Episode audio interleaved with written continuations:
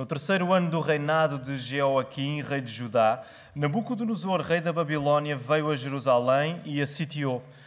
O Senhor entregou nas suas mãos Jeoaquim, rei de Judá, e parte dos utensílios do templo de Deus. Ele os levou para a terra de Sinar, para o templo do seu Deus, e os pôs na casa do tesouro do seu Deus. Então o rei disse a Aspenaz, chefe dos oficiais, que trouxesse alguns dos israelitas da família real e dos nobres, jovens sem defeito algum, de boa aparência, dotados de sabedoria, inteligência e instrução, e com capacidade para servir no palácio do rei. E disse-lhe que lhes ensinasse a cultura e a língua dos babilônios. O rei lhes determinou a porção diária das iguarias do rei e do vinho que ele bebia, e que assim fossem alimentados por três anos, para que, no fim destes, pudessem servir diante do rei. Entre eles se achavam alguns vindos de Judá: Daniel, Ananias, Misael e Azarias. O chefe dos oficiais lhes deu outros nomes: a Daniel o de Beltesazar, a Ananias o de Sadraque, a Misael o de Mesaque e a Azarias o de Abdenego. Porém, Daniel decidiu não se contaminar com a porção das iguarias do rei, nem com o vinho que ele bebia então pediu permissão ao chefe dos oficiais para não se contaminar. Deus concedeu a Daniel misericórdia e compreensão da parte do chefe dos oficiais. Mas o chefe dos oficiais disse a Daniel: Tenho medo do meu senhor, o rei, que determinou a vossa comida e a vossa bebida. Se ele achar os vossos rostos mais abatidos do que os dos outros jovens da vossa idade, poreis a minha cabeça em perigo diante do rei. Então Daniel disse ao encarregado, designado pelo chefe dos oficiais, para cuidar de Daniel, Ananias, Misael e Azarias. Peço-te que faças uma experiência com os teus servos por dez dias, dando-nos apenas legumes para comer e água para beber. Então, na tua presença, que a nossa aparência seja comparada com a dos jovens que comem das iguarias reais, e faz aos teus servos de acordo com o que observares Assim, ele atendeu ao pedido e os experimentou por dez dias. Passados dez dias, a aparência deles era melhor e eles estavam mais nutridos do que todos os jovens que comiam das iguarias reais. Então o oficial lhes tirou as iguarias e o vinho que deviam beber e passou a dar-lhes legumes.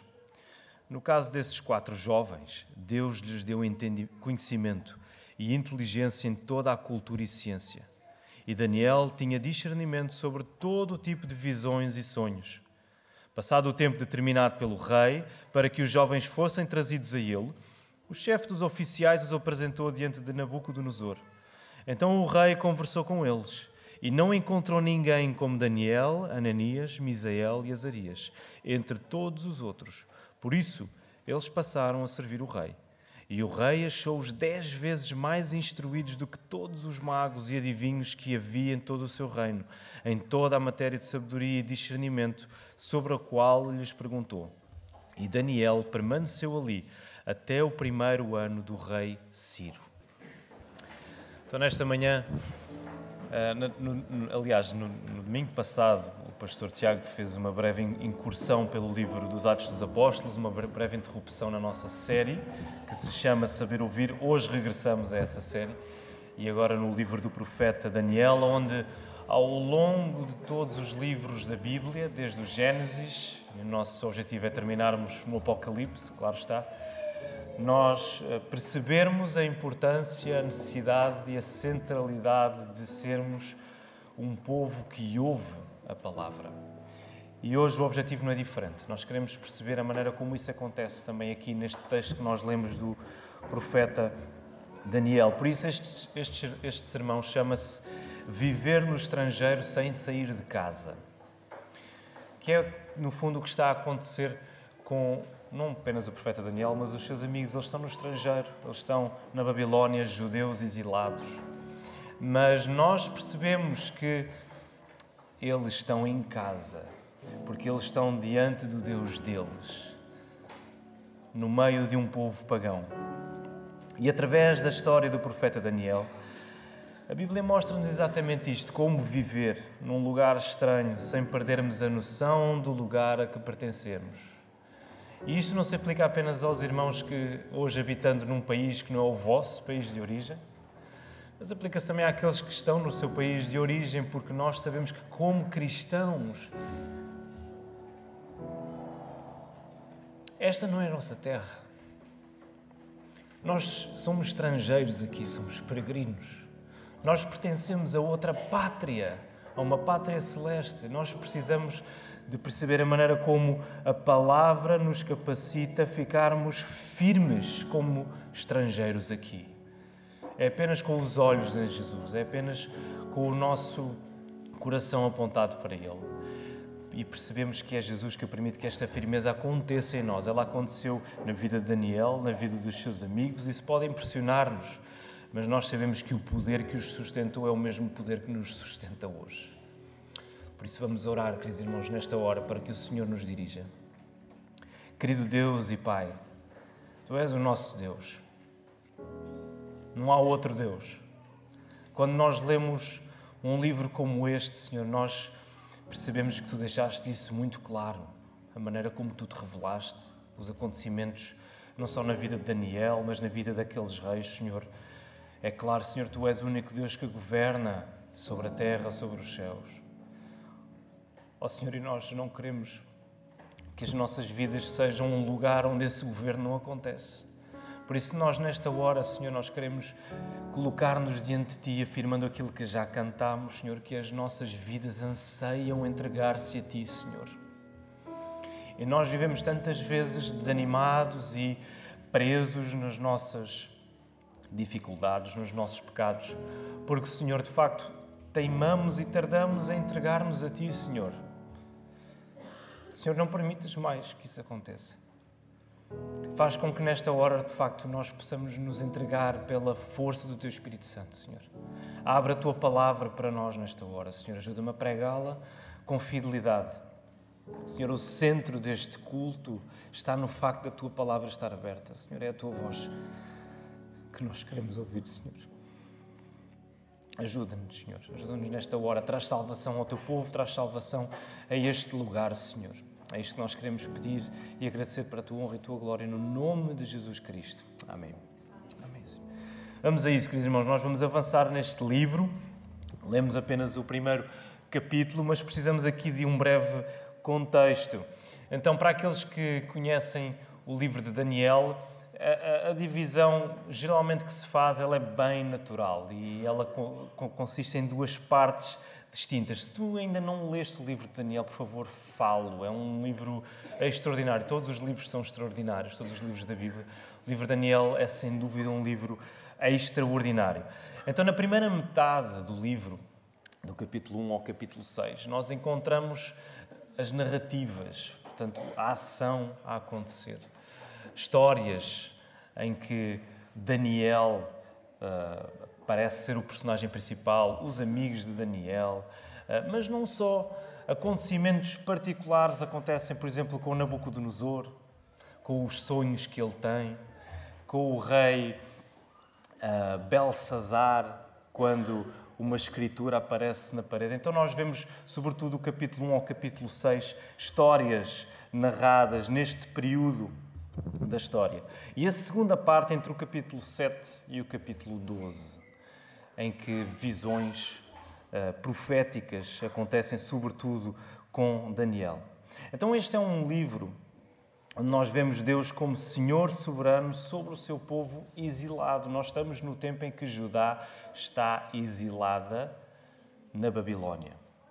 E uma, e uma das coisas que o livro quer deixar claro é que Deus não deixou de ser soberano neste período difícil para o seu povo.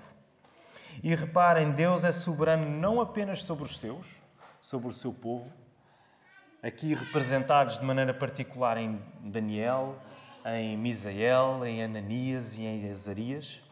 Deus é soberano sobre o seu povo, Deus capacita o seu povo a permanecer firme no exílio, mas Deus também é soberano sobre reis pagãos, reis que não querem nada com Deus.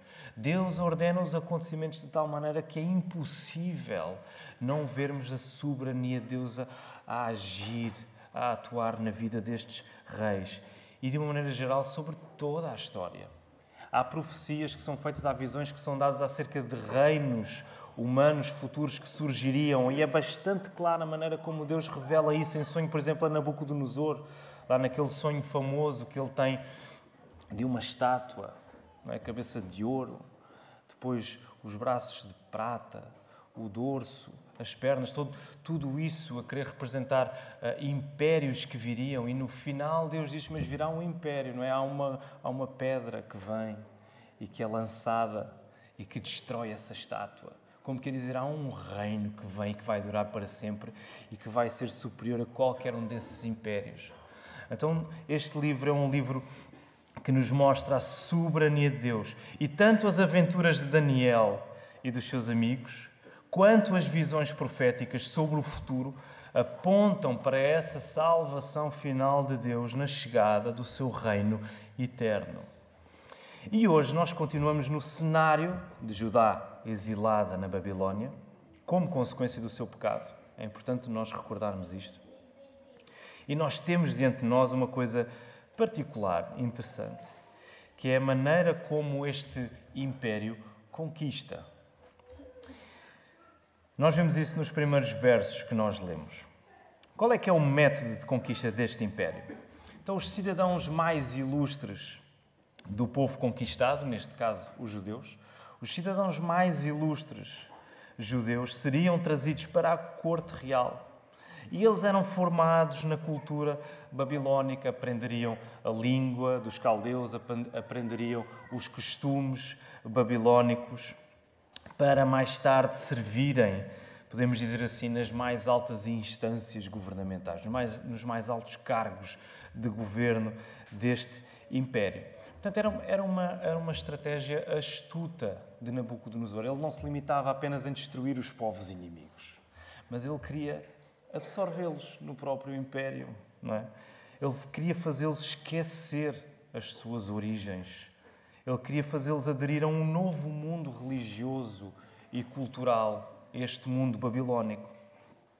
E é neste enquadramento que nós encontramos os jovens desta história.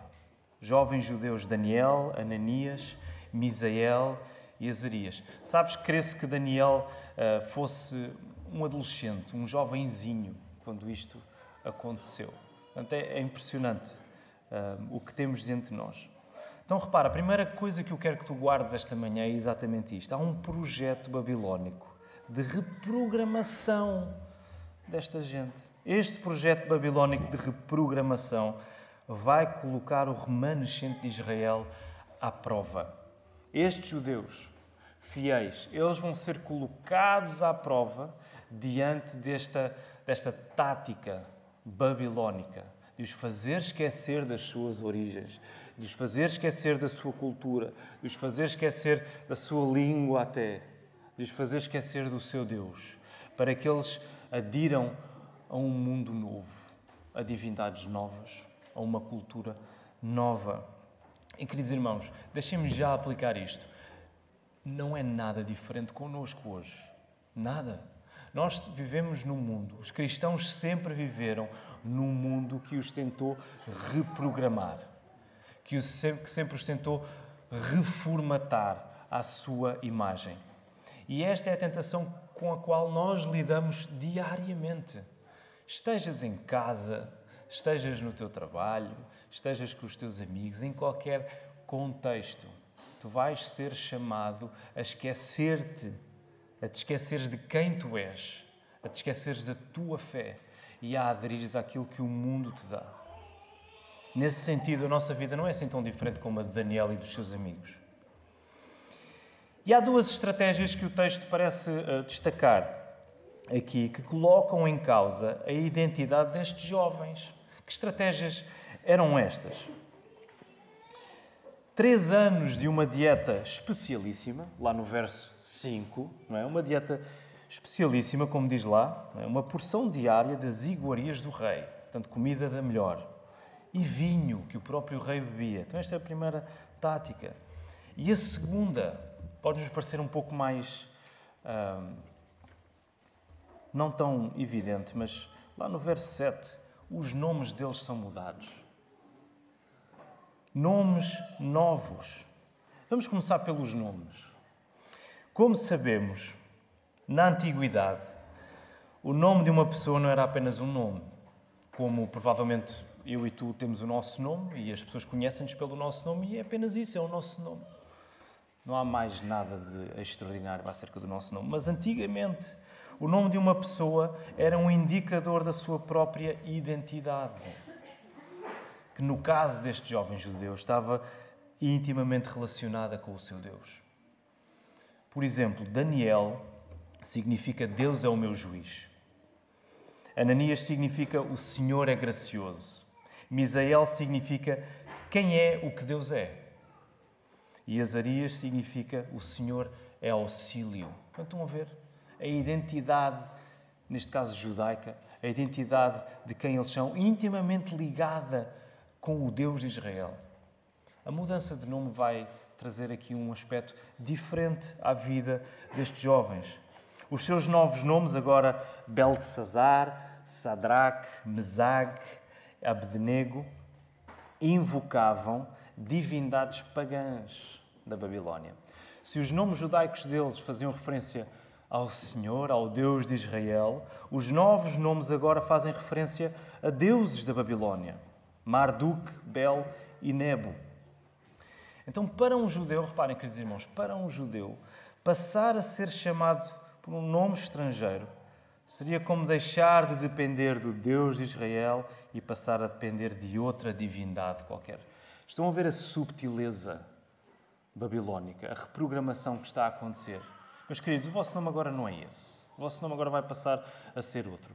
Para que na vossa consciência vocês vão começando a desenvolver uma noção de que de facto vocês dependem destes novos deuses não, já não dependem assim tanto do vosso Deus do passado, de Israel.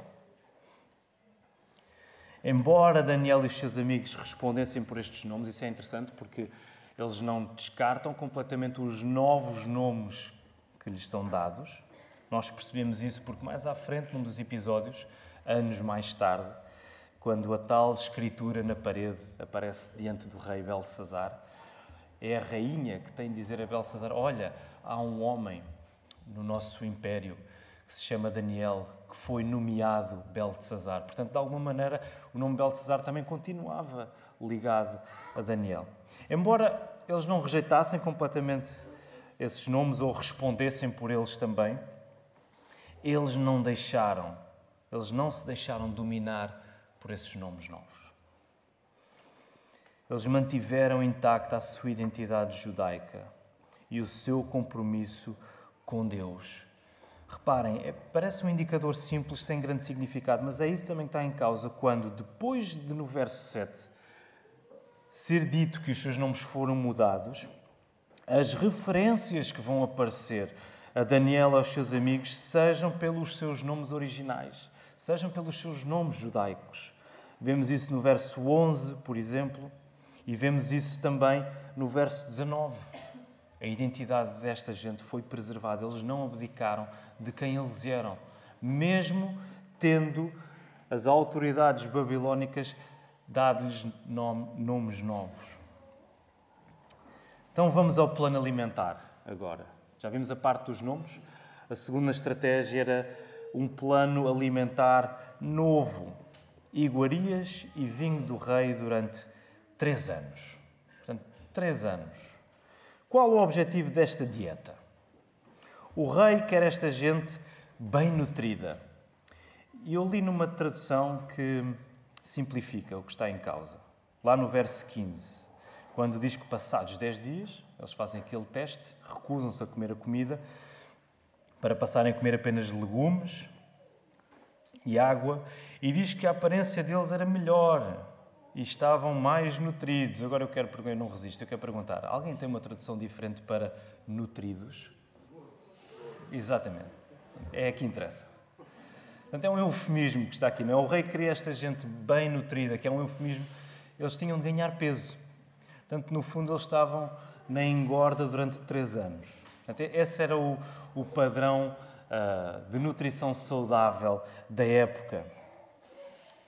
E é perante esta prescrição alimentar que nós encontramos o ponto de tensão do nosso texto.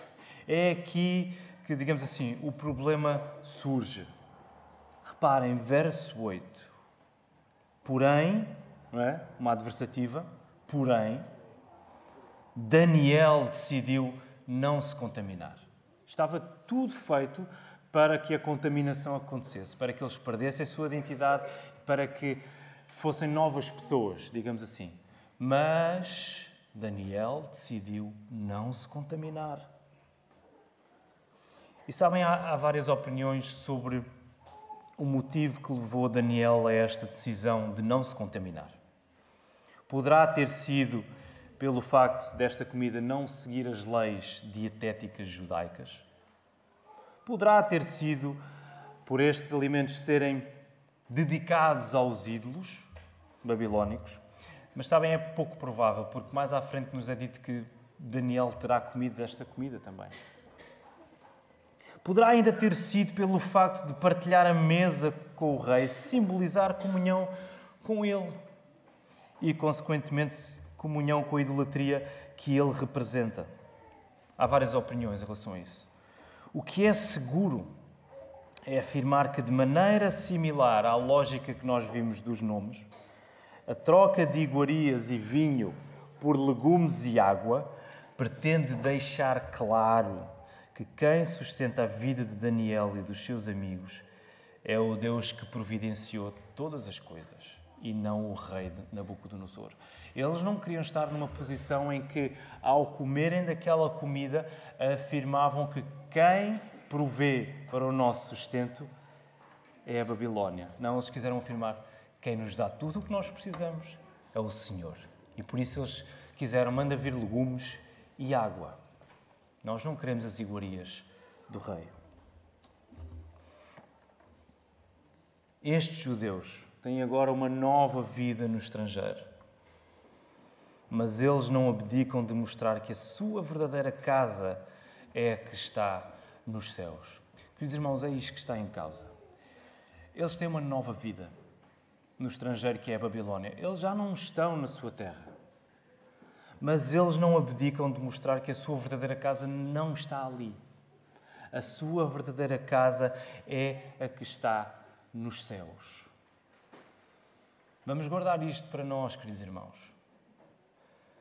Nós vivemos como se tivéssemos de facto uma vida nova nesta terra. Como se fôssemos estrangeiros aqui.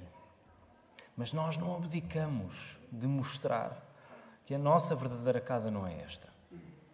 A nossa verdadeira casa não é esta que querem fazer para nós. Não é aquilo que o mundo dita que nós devemos acreditar, é o que devemos fazer. A nossa verdadeira casa está nos céus. A nossa habitação está com o Senhor. E queridos irmãos, nós aqui chegados, nós ficamos e estamos a simplificar muito o texto. Mas nós ficamos, de facto, impressionados com a fidelidade de Daniel, a fidelidade de Ananias, de Misael e de Azarias. Nós ficamos impressionados. Aliás, Daniel é daquelas figuras, eu não sei se têm noção, mas quando lemos o livro, não há uma única coisa má dita acerca de Daniel. Em todo o livro. É impressionante. Parece que ele é a exceção, claro que não é, mas parece que é a exceção à regra de que todos pecamos e destituídos estamos da glória de Deus. Não, é, não há uma coisa dita, mas nós sabemos que Daniel é um pecador como nós. Mais à frente ele vai orar e ele inclui-se no grupo de pecadores que é o seu povo. Senhor, nós pecamos contra ti.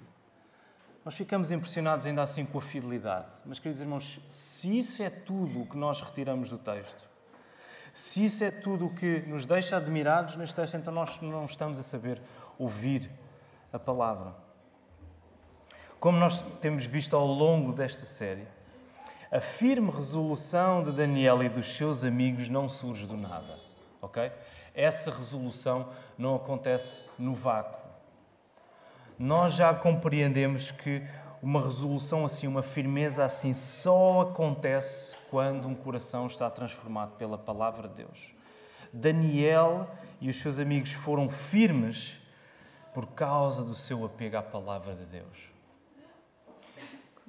sabem, cresce que eles, sendo jovens aqui, terão crescido, ainda, ainda terão apanhado o reinado do rei Josias. e das reformas que ele terá feito. Creio que eles uh, terão tido contacto com o descobrimento dos textos, da palavra. Portanto, eles são jovens que conhecem a palavra do Senhor. Eles são jovens que conhecem o Senhor, cujo coração está transformado por esta palavra. Ao mesmo tempo, vejam, é isso que nos deve impressionar também. Como em três versos, nestes que nós lemos, Deus surge no centro da ação. É muito tentador ler este livro e só pensar Daniel, Daniel, Daniel, ou os amigos de Daniel. Mas vejam como o narrador, a pessoa que está a escrever isto, deixa claro que quem está a tomar conta, quem é o personagem principal, é o próprio Deus. Três vezes é-nos dito que Deus faz alguma coisa. Logo no verso 2, o Senhor entregou. Okay? Não foi Nabucodonosor que foi lá buscar os judeus pela sua grande força, pela sua majestade, pelo seu domínio militar. O Senhor entregou. O Senhor é soberano. É o Senhor que decide quem governa, quem conquista e quem é conquistado. O Senhor entregou nas mãos de Nabucodonosor o povo judeu. Verso 9. Deus concedeu. Deus deu a Daniel misericórdia quando Daniel tomou a firme resolução, resolução de não se contaminar. Deus concedeu a Daniel misericórdia. Daniel teve a capacidade de ser firme porque Deus deu-lhe misericórdia. E ainda no verso 17, depois do teste ter acontecido, Deus lhes deu conhecimento e inteligência em toda a cultura e ciência. Então, vem, queridos irmãos, é Deus que está no centro de tudo isto que está a acontecer. Ainda que a firmeza de Daniel seja impressionante, Melhor ainda é Deus tomar conta de tudo o que está a acontecer. De tal modo que o último versículo também indica isso. Verso 21. Quando menciona Ciro. E Ciro é um rei persa, quando a Pérsia agora toma conta da Babilónia. O que o texto está a dizer é: Deus permaneceu fiel com Daniel do início até ao fim, desde que o exílio começou até ao seu final. Ciro é o rei que vai decretar que os judeus podem voltar para casa.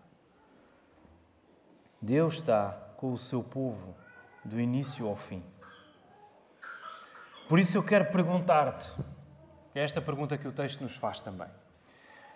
Se Deus foi com Daniel no exílio, no... lembra-te outra vez, o povo está exilado. O povo não está em sua casa. Se Deus foi fiel com Daniel no exílio, o que é que te impede de permaneceres firme hoje?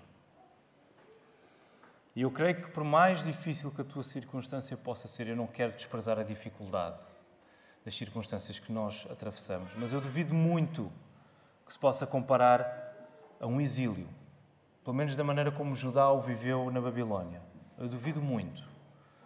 Se Deus foi fiel com Daniel, se lhe concedeu misericórdia, se lhe permitiu ficar, se lhe permitiu ficar firme. O que é que te impede hoje de tu permaneceres firme?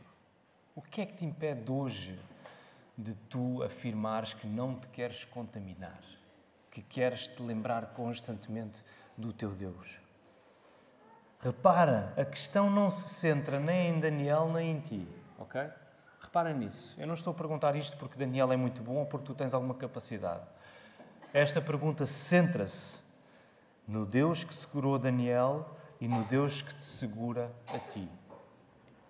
O que é que te impede? Se este é o teu Deus, se este é o Deus que durante 70 anos na Babilónia o seu povo, o seu remanescente ficou seguro, foi preservado. Se este é o teu Deus, o que é que te impede de permaneceres firme? O que é que te impede de obedecer? Que é que te impede de rejeitares tudo aquilo que te atrai para longe de Deus? E uma das lições principais é de que a tua fé, essa frase vai aparecer, a tua fé não depende da circunstância que atravessas. A tua fé depende do Senhor que usa qualquer circunstância para mostrar mais do seu amor por ti. Nós temos repetido esta ideia porque nós insistimos em repetir este padrão na nossa vida. Meu querido irmão, minha querida irmã, a tua fé não tem de depender do momento que tu atravessas, seja ele mais ou menos difícil. A tua fé ser firme depende apenas de Deus usar qualquer circunstância, porque Ele é Senhor, lembra-te, Ele é soberano. Até sobre Nabucodonosor Ele foi soberano. Deus usa qualquer circunstância para Ele revelar mais do seu amor por ti. Portanto, quando tu tomas a iniciativa, no sentido de tu confias em Deus e tu tomas a, tu tomas a firme resolução de confiares em Deus acima de todas as outras coisas, sob qualquer pressão, tu vais compreender mais do amor de Deus na tua vida a sustentar-te. Repara uma coisa que não, que não, não está aqui dita, mas que nos ajuda a compreender o resto do livro. Geralmente, quando lemos Daniel, nós lembramos-nos logo, por exemplo, quando os amigos de Daniel, aqueles três amigos, Misael, Ananias e Azarias, eles recusam-se a adorar a estátua, lá no capítulo 3. Recordam-se? Eles recusam-se a adorar a estátua de Nabucodonosor. E o que é que lhes acontece? Eles são lançados para a fornalha ardente. E nós ficamos impressionados. Uau! Eles não, eles não quiseram saber. Eles disseram: Olha, se nós, como Esther, não é? Nós, se o Senhor não nos livrar, se nós morrermos, olha, morremos, mas nós não vamos negar o nosso Deus. Nós lembramos também da história mais conhecida, Daniel na cova dos leões. Daniel não quis saber do decreto real e orou, continuou a orar ao seu Deus. E foi lançado na cova dos leões. Permaneceu firme. E em ambas as, as circunstâncias nós vimos Deus a livrar o seu povo. Nós ficamos, uau, é impressionante. Mas muitas vezes nós sabem, nós esquecemos que isso não começou ali naquele episódio, começou aqui quando eles decidiram não se contaminar com a comida que o rei queria dar. Eles decidiram não se contaminar com a reprogramação cultural e religiosa que a Babilónia quis colocar sobre as vidas deles. Percebem, irmãos? Esta circunstância inicial foi usada providencialmente de Deus para preparar o coração daqueles jovens judeus para desafios ainda maiores. Por isso eu quero encorajar-te. Olha para a circunstância que estás a viver, para qualquer desafio que estejas a viver agora e pensa assim: o Senhor vai ser comigo. Não só Ele vai me ajudar a ultrapassar isto, mas como no processo de Deus me ajudar a confiar nele nesta dificuldade, eu estou a ser preparado para dificuldades maiores que aí virão. Tu não podes estar à espera de resistir a grandes desafios se não começares a criar em ti um padrão de firmeza gradual. É por isso que a nossa santificação, como afirma o catecismo, ela é gradual e crescente, ok? E Deus coloca à nossa frente os desafios que de facto Ele sabe que nós temos de atravessar.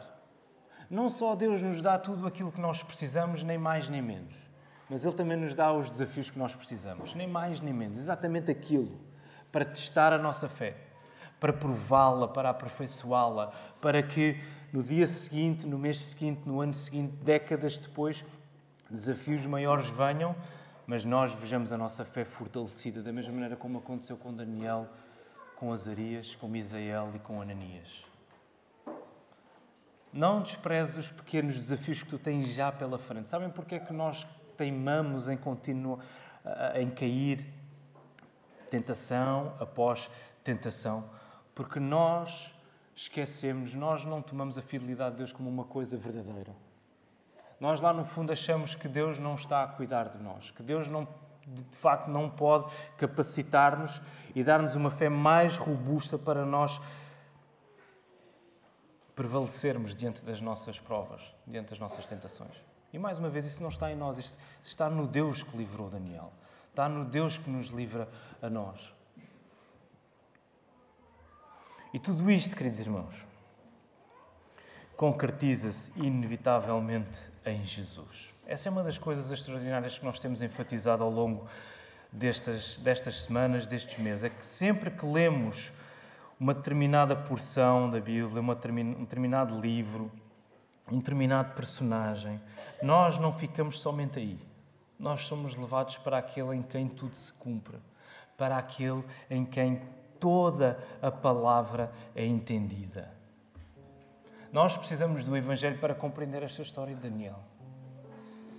Porque nada do que está aqui a acontecer, nada de todos estes episódios que acontecem aqui, eles encontram o seu objetivo final ou em Daniel, ou nos seus amigos, ou em Nabucodonosor. A salvação que Deus opera na vida de Daniel lá na Cova dos Leões, a salvação que ele opera com os amigos lá na fornalha ardente, tudo isso nos mostra e nos leva para o momento em que Deus vai salvar o seu povo de maneira final através do seu Filho. Jesus, que é o melhor Daniel. Se Daniel é bom, Daniel é bom, mas não é suficiente para salvar o povo. Jesus é o melhor Daniel. Jesus foi firme, como Daniel não poderia ser. Sobre Jesus é dito que ele manifestou o firme propósito de ir para Jerusalém. Lá em Lucas 9, 51. Jesus chegou a um ponto do seu ministério e aqui é dito expressamente: ele teve o firme propósito de agora ir para Jerusalém. E o que é que ia acontecer a Jesus em Jerusalém? Ele ia ser rejeitado, ele ia ser crucificado. Jesus ia entrar no exílio. Não só Jesus demonstrou a firmeza das firmezas, como essa resolução o levou a tomar sobre si o exílio dos exílios, a separação das separações, que é o afastamento entre si mesmo, entre Jesus e o Pai, quando Jesus se entrega por nós na cruz. Essa foi a firme resolução na vida de Jesus. Ele decidiu, tal como está lá escrito no, no verso 8 em relação a Daniel. Daniel decidiu não se contaminar. Jesus decidiu avançar para tomar sobre si toda a contaminação que é nossa. É apenas porque Jesus suportou por nós o abandono de Deus que os nossos pecados merecem que nos sabemos acompanhados e amparados do início ao fim. Jesus tomou no teu lugar a separação de Deus que o teu pecado merece, que o meu pecado merece. E por causa de Jesus, nós já não nos sabemos desamparados, mas nós sabemos acompanhados em qualquer circunstância. Percebem, queridos irmãos? Não foi em vão que Jesus disse na cruz: Meu Deus, meu Deus, porque me desamparaste. Jesus disse isso, experimentou isso, viveu isso, consumou isso para que nós, em cada desafio, em cada cruz que tínhamos de carregar, nós possamos dizer: Meu Deus, meu Deus, tu não me abandonas, tu não me deixas. Tu estás aqui, tu carregas isto por mim, tu carregaste isto por mim definitivamente em Cristo. E repara, uma vez que Jesus fez tudo por ti, tu não te fazes firme por alguma decisão ou resolução especial que tu possas tomar por ti mesmo. E muitas vezes a ênfase está: tu tens de decidir, tu tens de ter força para ter essa, essa resolução na tua vida, tu tens de ter a capacidade para ficar firme. Esquece, tu não vais conseguir. Não adianta dizer tens de ser mais como Daniel. Entramos já todos em depressão. Ninguém consegue ser como Daniel. Mas lembra-te, Jesus fez tudo por ti. E isso significa que quando tu ouves a palavra, tu sabes que a firmeza daquilo que tu decides e as resoluções que tu tomas para ficares firme, isso não vem de ti. Tu compreendes que quando tu ouves a palavra, Jesus é a tua firme resolução. Percebes? A tua decisão, a tua firmeza, aquilo que tu decides fazer ou não fazer para amares o teu Deus, não é uma coisa que nasceu em ti, não é uma coisa que tu vais inventar. É o próprio Jesus. Jesus é a tua firmeza. Por isso é que nós falhamos tanto, queridos irmãos. Nós andamos à volta e esquecemos o ponto central que é o Evangelho. Nós andamos à procura de estratégias e coisas, fazer, eu tenho que largar isto, eu tenho que fazer mais aquilo, e esquecemos que a nossa firmeza é uma pessoa. Esquecemos que o Evangelho é uma pessoa. esquecemos que a nossa firmeza é o próprio Deus em Cristo Jesus. Saberes ouvir a palavra é compreenderes que Jesus é a tua firme resolução. Isto muda tudo. Apetece dizer: tudo é possível. Porque Jesus fez isto por ti. Tudo é possível. Tu podes ser firme, tu podes ser fiel até ao fim, porque não depende de ti, depende daquele que prometeu que iria completar a obra que ele começou em ti. Em Jesus, nós vivemos como estrangeiros aqui sem sair de casa, sem sair da casa a que realmente pertencemos, que é a presença do nosso Deus. Que o Senhor nos ajude.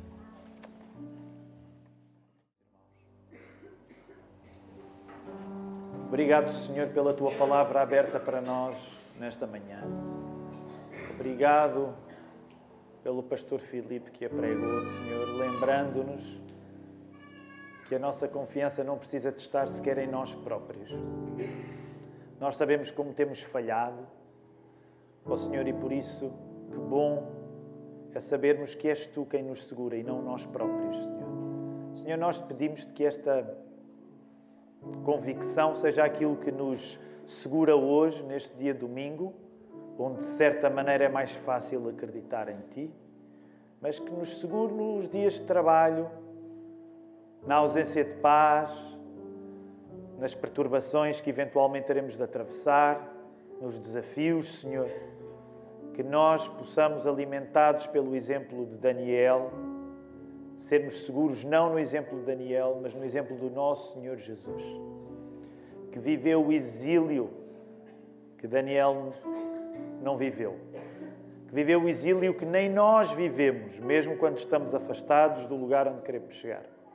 Senhor, ajuda-nos por isso a ser pessoas que têm alegria em Ti ao longo da semana e que transmitem essa alegria, sobretudo àqueles que precisam de conhecer. Recebam também por isso a bênção do Senhor, para aquele que é poderoso para vos livrar de tropeços e vos apresentar com exultação imaculados diante da Sua glória, ao único Deus, nosso Salvador, mediante Jesus Cristo, Senhor nosso, glória, majestade, império, soberania, antes de todas as eras, agora e por todos os séculos.